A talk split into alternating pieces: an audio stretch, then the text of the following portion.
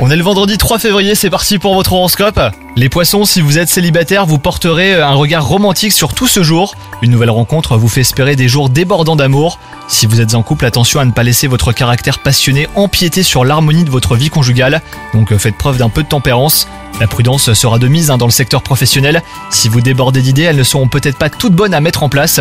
Solliciter un regard extérieur vous aidera à repérer les projets trop ambitieux ou non fructueux.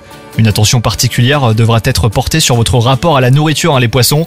Si vous avez tendance à trop manger, à trop grignoter, il faudra mettre euh, un bémol à ce comportement pour ne pas le regretter plus tard. La nourriture comme refuge ne donne rien de bon. Bon courage à vous, bonne journée